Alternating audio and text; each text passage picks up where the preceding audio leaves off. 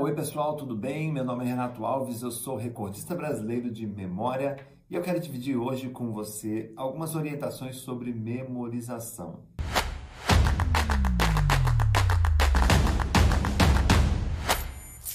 A gente vive num mundo de muita informação, pouco tempo e nenhuma estratégia de aprendizagem.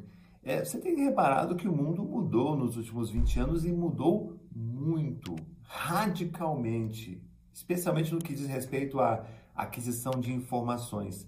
Então, quando eu comecei a trabalhar com memorização, eu dava aula em lousa.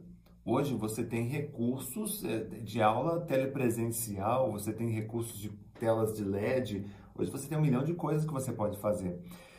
Quando você trabalha com a memória, você precisa fazer a memória acompanhar um ritmo de processamento é, equivalente ao volume de informações que você recebe hoje em dia. Então é sobre isso que eu quero convidar você a ouvir nesse nosso bate-papo. Espero que você aproveite e goste tanto da nossa, do nosso assunto quanto eu adoro, quanto eu amo abordar este tema. Seja bem-vindo, seja bem-vinda e aproveite bastante. Como eu disse, eu sou recordista brasileiro de memória, trabalho com memorização há 23 anos. E as pessoas perguntam, Renato, mas você não esquece de nada mesmo? Você consegue lembrar de tudo com facilidade? É o seguinte, eu consigo me lembrar, as pessoas elas se espantam quando eu digo isso, e de fato eu consigo lembrar de tudo aquilo que eu memorizo. Só que eu não nasci assim. A minha boa memória não é um resultado de herança genética, e sim da necessidade de resolver um problema que eu tinha lá na faculdade. Qual era esse problema?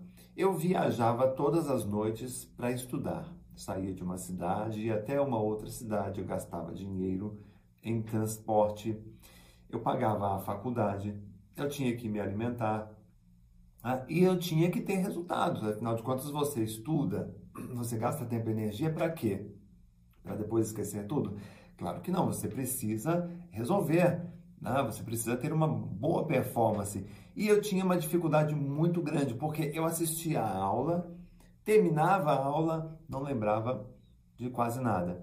Eu lia o livro, lia as apostilas de programação de computação, que eu estudava ciências da computação, e no final também não me lembrava de nada. E aquilo me deixava muito intrigado, principalmente no final do mês, quando você vai pagar a conta, você quer ver o benefício que você teve. Eu pelo menos penso assim, tá certo? E eu não tinha benefício porque eu não estava lembrando de nada. Então eu comecei a questionar se eu teria algum problema de memória, se eu teria algum problema de concentração. E até pensei em ir num, num especialista. Aí um amigo veio e me deu de presente um remédio para memória. Sabe qual era esse remédio? Era um livro que falava a respeito de memorização. Era da década de 70, era um livro de um autor americano, já nem existe mais esse livro para vender. Bem velhinho mesmo, o livro já era velho quando eu ganhei, né? E esse livro, esse americano, ele ensinava técnicas para memorizar cartas de baralho, datas, sequências de palavras, nomes de pessoas. E eu comecei a ler aquele livro e falei, nossa, que interessante, eu aplicava as técnicas e conseguia memorizar uma porção de coisas. Eu pensei, poxa, e se eu conseguisse é, aplicar essas técnicas nos meus estudos? E se eu conseguisse memorizar as minhas matérias para a prova? E foi aí que eu comecei a adaptar aquelas técnicas que então servia para baralho, para demonstração, eu comecei a adaptar para matérias, né, para textos, textos simples, textos técnicos e desenvolvi um método chamado estudo memorização. Tá? E a ideia desse método era ajudar, né, me ajudar a lembrar daquilo que eu estava estudando. Deu muito certo. Eu comecei a memorizar as minhas matérias, eu memorizava nomes de pessoas. Depois, quando eu comecei, inclusive, a a viajar dando palestras, eu entrava numa sala com 80 pessoas, memorizava o nome das 80 pessoas. É muito legal, porque eu aprendi uma coisa: existe uma diferença entre usar a memória e usar a memória com inteligência. Eu aprendi a usar a minha memória com inteligência e passei a ensinar as pessoas a usarem suas memórias com inteligência também. Ah, e é essa minha missão que eu tenho, que eu tenho é, realizado ao longo de 23 anos no Brasil inteiro. Ensinar as pessoas a ter mais concentração e a memorizar para não esquecer as tarefas. Porque pensa comigo, o que acontece quando você esquece algo? Tá? O, o esquecido, ele tem dois verbos que ele conjuga com frequência: retornar e refazer.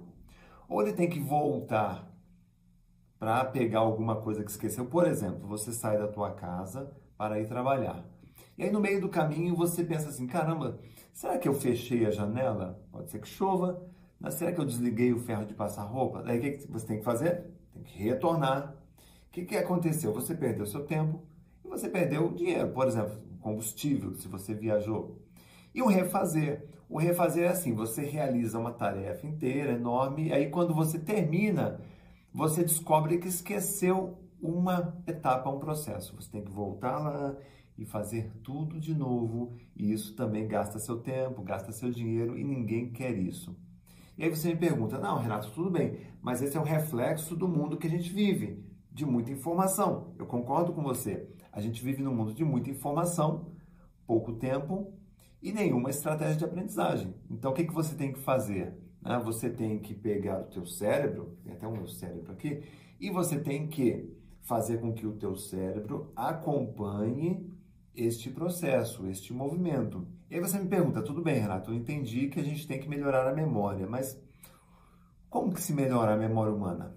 Olha, em primeiro lugar, você tem que entender o que é memória. Tá? E a memória, a gente sempre entendeu, sempre conheceu a memória humana é, através de metáforas, chama-se metáforas da memória. Né? Por exemplo, é, lá na Grécia Antiga, o Platão dizia que a memória humana era uma gaiola e os pensamentos, as lembranças eram pássaros dentro da gaiola. É uma boa metáfora, né? Uma gaiola com os passarinhos ali dentro. Era a forma que eles usavam para explicar a memória. Depois a memória passou a ser explicada como uma caverna, como uma gaveta, como um labirinto, a memória como um, um cabide, um armário, é onde nós penduramos as lembranças. Passam o tempo, mudam as metáforas. Hoje, quando a gente fala de memória humana, a gente fala o quê? Em HD, né, em pendrive. Ah, meu HD não cabe muita coisa. Só que existe um problema quando você pensa na sua memória como um local. Qual é esse problema, Renato? Esse problema é que quando a gente pensa na memória como um local, a gente, primeiro, acha que a memória ela tem limites.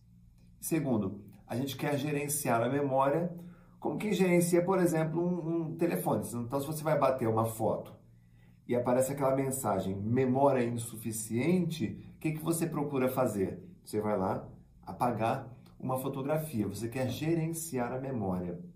Isso faz com que a gente comece a ter medo de acabar a memória humana. Ah, mas espera aí, se eu ficar aprendendo muito, assistindo muito, né, lendo muito, vai acabar minha memória. Gente, se esse é o seu problema, esqueça, porque a nossa memória, do ponto de vista da capacidade, se nós tivéssemos que esgotar nossa memória estudando o tempo todo, nós precisaríamos viver 300 anos estudando 10 horas por dia. Quem é que vai viver 300 anos? Ninguém. Né? Quem é que vai estudar 10 horas por dia? Ninguém. Então, a memória ela é inesgotável do ponto de vista da capacidade. Agora, deixa eu te dar uma, notícia melhor ainda. Tá? Além de não se preocupar com a capacidade da memória, o que você deve se preocupar é com a velocidade de memorização. Porque qual é a diferença de um recordista de memória para você, entre eu e você? Qual é a diferença? Né? Entre aquela pessoa que vai na televisão, memoriza um monte de coisas e você que está assistindo. A diferença é que a gente faz isso mais rápido. Então você concorda comigo que se eu colocar aqui uma lista de 200 palavras, tá? Eu, eu, eu vou memorizar, mas você também consegue memorizar? Ah, Renato, mas eu vou precisar de um prazo maior. Claro, ok, sim, perfeito. Ah, mas você também consegue memorizar, nem que você leve uma semana para isso. Concorda? Não é verdade? Então significa o quê? Que a minha memória e a sua memória ela é equivalente em termos de capacidade. E se ela é equivalente em termos de capacidade, o que, que nós precisamos memorizar, é, melhorar? a velocidade, tá certo? Então, a técnica de memorização, ela existe para isso, para melhorar a velocidade da memória. Então, dito isso, você já entendeu que a memória humana, ela não é um lugar. Tá? Ah, então o que ela é, Renato? Ela é uma função do cérebro. Que, que faz essa função? É a função onde você registra, recupera e apaga informações. É isso mesmo. Registrar é o processo onde você vai, através dos seus cinco sentidos, a registrar imagens, sons e sensações. Só para você ter uma ideia, quem reclama da memória, se você reclama muito da sua memória, só para você ter uma ideia, através da visão, o ser humano registra todos os dias algo em torno de 864 mil imagens. Tenha você 8 ou 80 anos. Através do som, a mente humana registra diariamente cerca de 400 mil sons diferentes. Olfato, paladar e tato juntos são quase um milhão né, de odores, sabores e sensações que nós registramos todos os dias. Ou seja, nós registramos na memória diariamente algo em torno de 2 milhões de informações. Só que quando você esquece a chave do escritório, você diz assim: Meu Deus, a minha memória está péssima, eu não, eu não tenho uma boa memória, estou ficando muito esquecido, e faz aquele escândalo. E na verdade não tem razão para escândalo, é um pequeno esquecimento diante de muitos. O que, que você tem que fazer? Você tem que aprender a lidar com esses esquecimentos. Ah, Renato, e como é que eu faço isso? Bom, vamos passar para você algumas orientações aqui. A primeira delas, a pergunta que você deve responder é a seguinte: será que você tem condições de reter aquilo que você lê? Por exemplo, duas pessoas entram numa sala. A primeira pessoa, ela tem que entrar numa sala, sentar e aguardar. A segunda pessoa, ela tem que entrar na sala, sentar, aguardar e memorizar tudo que existe. Então você pega aqui nesse cenário, por exemplo, imagine que a sua orientação é para memorizar detalhadamente cada um dos itens que tem nessa estante. O que, que você vai fazer neste caso? Você vai se concentrar, você vai criar uma referência, você vai contar, você vai marcar as cores, você vai ler as informações. Para quê? Tá? Para ativar um processamento um pouco mais sofisticado. O que é uma memória de curta duração? É uma reação química que ocorre no teu cérebro. Então, por exemplo, eu digo meu nome, aí você escuta Renato. No momento que você escuta, forma uma reação química no seu cérebro. Se aquele nome não tem importância para você, o que, que acontece com aquela reação química? Ela se desfaz. Ou seja, você esquece rapidamente. Isso aconteceria com a pessoa que entra numa sala com o objetivo de apenas aguardar. Quando uma pessoa entra numa sala com o objetivo de aguardar e memorizar detalhadamente, porque numa entrevista irão perguntar a ela sobre aqueles itens, o que acontece naquele instante? A pessoa começa a entrar num padrão de memorização, a gente chama de memória intermediária, na literatura você tem também memória operacional ou memória de trabalho. A gente tem três definições aí, mas é a mesma coisa. É uma memória um pouco mais forte. Tá? Neste caso, ela é estimula, ela existe uma estimulação elétrica, mas existe também conexões neuronais aqui. Tá? Então existe um interesse em guardar a informação. Tá certo? Então, essa conexão neuronal, ela sendo mais forte, ela não vai se desfazer em 3 segundos. Ela vai durar, por exemplo, 24 horas, ela pode durar até 3 semanas, dependendo da importância. Um exemplo, você vai ao cinema, o filme é legal, você se diverte, você ri muito, ou aquilo mexe com o seu estado emocional. E a emoção ela tem uma ligação muito íntima com a nossa memória. O que acontece? Você fica lembrando daquele filme por muito tempo. Tá? E essa é, memória que foi utilizada é a memória operacional. Mas aí, digamos que você chega na tua casa, você começa a contar. Né? Você conta para tua irmã, para tua mãe, para o teu filho, como foi o filme. Toda oportunidade, numa pizza com os amigos, você começa a falar daquele filme. Cada vez que você fala daquele filme, você consolida mais esse processo de memorização. Tá? Isso é, acaba então formando o quê? A gente chama de traços na memória. É como se você estivesse imprimindo, é uma tatuagem que você vai fazer na sua memória de longo prazo. Neste caso, essa informação que foi para a memória de longo prazo, ela pode ficar por muitos meses, por muitos anos, ou dependendo do assunto, para o resto da vida. Tem filmes que você assistiu na infância e você provavelmente ainda lembra uns flashes até hoje, não é verdade? Como é que é isso? Então, por quê? Porque você formou uma memória de longa duração. Né? E isso acaba te beneficiando, tá certo? Então, vamos lá. Aquele sujeito que entrou com a missão de observar cada um dos detalhes, observar e memorizar cada um dos detalhes daquele ambiente, daquele local, esse sujeito ele vai trabalhar com a memória é, intermediária, ou seja, ele vai lembrar por muito mais tempo, ou, dependendo de uma revisão que ele faça, memórias de longa duração. Qual é a boa notícia aqui? Você pode escolher, no momento que você quiser, você pode escolher qual memória você quer ativar. Tá? Em primeiro lugar, a memória de curta duração. Acho que tem coisas que não vale a pena a gente ignorar, né?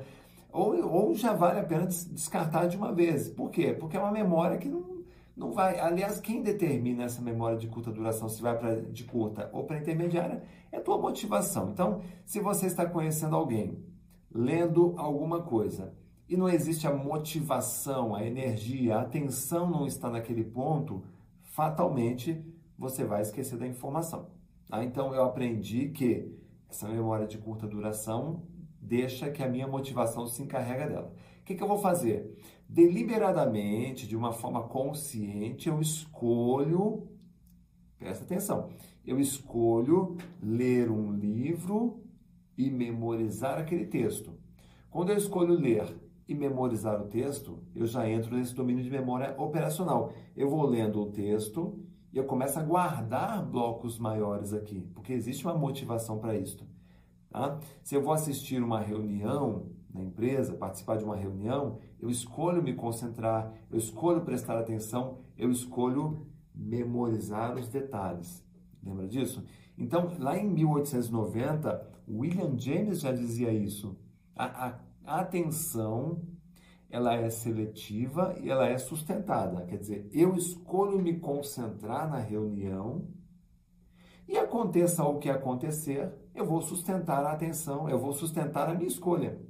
Quer dizer, que é se aconteça o que acontecer? Se eu escolho prestar atenção na reunião, se eu escolho prestar atenção na leitura, eu tenho que também entender que podem surgir ah, interferências.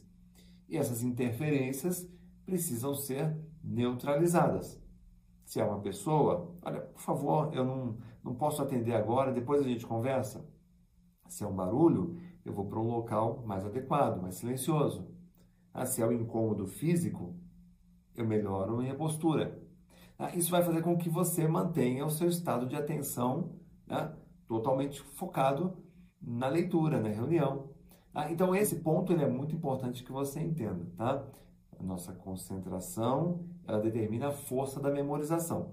Quando você está bem concentrado, a sua memória será, está no modo forte e retentiva.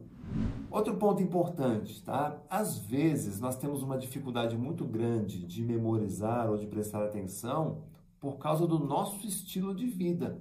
Isso mesmo. Uma pessoa cansada fisicamente, ela acaba sofrendo mentalmente para prestar atenção em alguma coisa. Ah, então, por exemplo, se você é um estudante e você trabalha ou faz um monte de atividades durante o dia, quando você acorda, o seu pico de energia está aqui em cima. Mas ao longo do dia, essa energia vai caindo, vai caindo, vai caindo, vai caindo. E aí chega lá no final do dia, essa pessoa diz assim: ah, agora eu vou, no final do dia eu gosto de estudar. Estudar para uma prova, estudar para concurso, é, me atualizar. O que acontece? Você escolheu o pior horário do dia para se atualizar, porque é quando você já está cansado fisicamente e mentalmente também do seu trabalho. Então, o que, que eu recomendo nesses casos? Puxa, pega o primeiro momento do dia e inverta isso aqui, ó. Inverta. Tá? No momento, no primeiro momento do dia, quando você está com a energia lá em cima, você vai usar para estudar. Ah, Renato, eu vou ter que acordar mais cedo. Eu faço isso. Eu, ao invés de dormir mais tarde para acordar no horário, eu simplesmente acabo dormindo mais cedo para acordar uma hora mais cedo.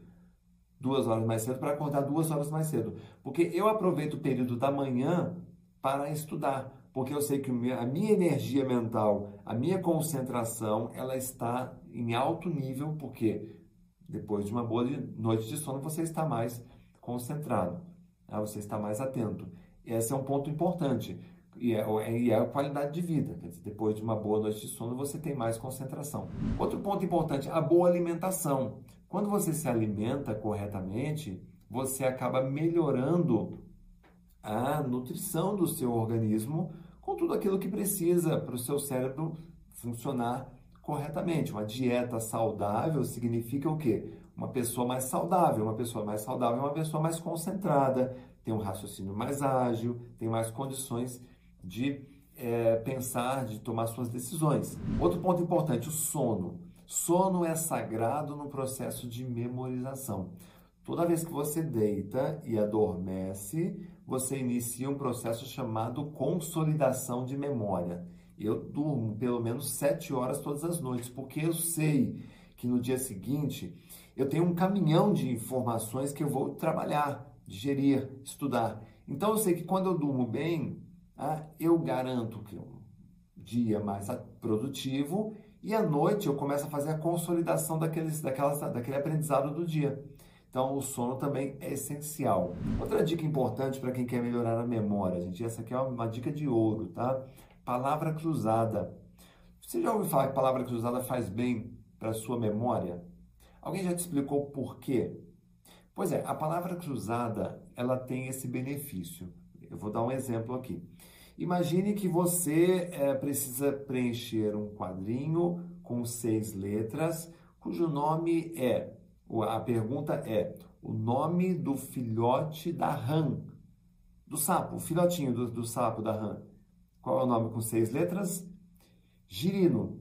Muito bem. Você lembra de um girino? Você pensou em girinos hoje, ontem, essa semana, esse mês, este ano? Se você não pensou em girinos, o que acabou de acontecer? Ao preencher a palavra cruzada, você desceu nos porões da memória, ativou uma lembrança que você não usava há muito tempo tá? e trouxe na consciência, trouxe na memória operacional. Você entendeu o benefício da palavra cruzada? Você começa a ativar lembranças que você não acessava há muito tempo.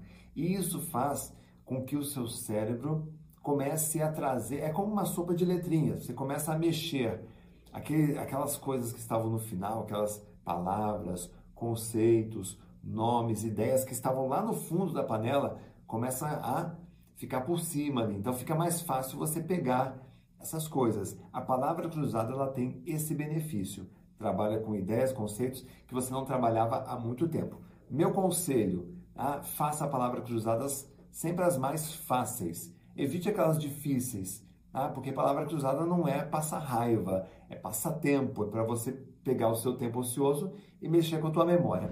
Uma outra dica importante é ler. Quanto mais você lê, mais a tua memória também fica ativa. Tá? E mais do que leitura, gente, uma dica de ouro para melhorar a tua memória: escrever. Só para você ter uma ideia, para você escrever um textozinho com 50 palavras, você tem que abrir pelo menos, pelo menos uns 500 arquivos na tua cabeça.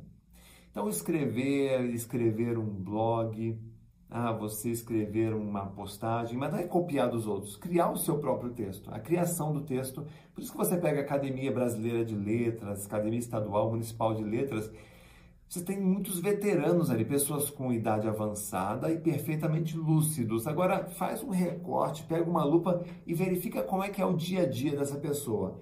É o dia inteiro lendo e escrevendo. Então, por isso que eles têm uma mente muito lúcida, ativa, porque está o tempo todo trabalhando, mexendo com a memória.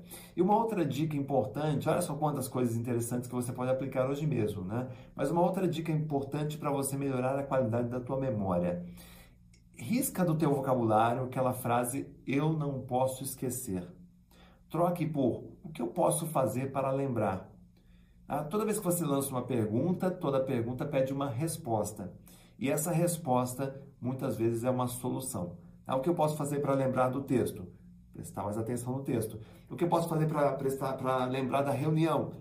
Escolher prestar atenção na reunião. Ah, é quando você. É aí você utiliza gatilhos. Um exemplo que eu, que eu utilizo aqui, uma técnica. Quando eu preciso, por exemplo, lembrar que depois eu preciso passar, sei lá, na padaria e comprar pão.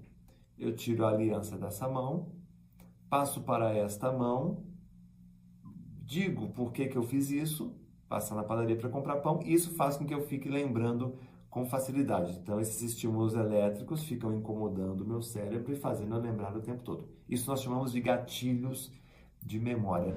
E assim, tem um milhão de coisas interessantes que você pode fazer para melhorar a memória, a concentração, e esse tempo é muito curto para eu poder passar tudo. Então, eu vou deixar aqui um convite aberto para você visitar o meu site. Qual é o meu site? É renatoalves.com.br tá? Para você tem ali, você tem matéria para você ler sobre memorização, sobre concentração, evitar esquecimentos, evitar prejuízos gerados pelos esquecimentos, tá? e isso com certeza vai trazer mais qualidade para a sua vida. Então fica o convite aqui para você visitar a minha página renatoalves.com.br e eu terei o maior prazer também em responder as suas dúvidas nas minhas redes sociais. É só seguir Renato Alves, joga na internet que você já consegue acompanhar o meu trabalho, os meus livros, enfim. Muito obrigado, fica com Deus e boa memória para você.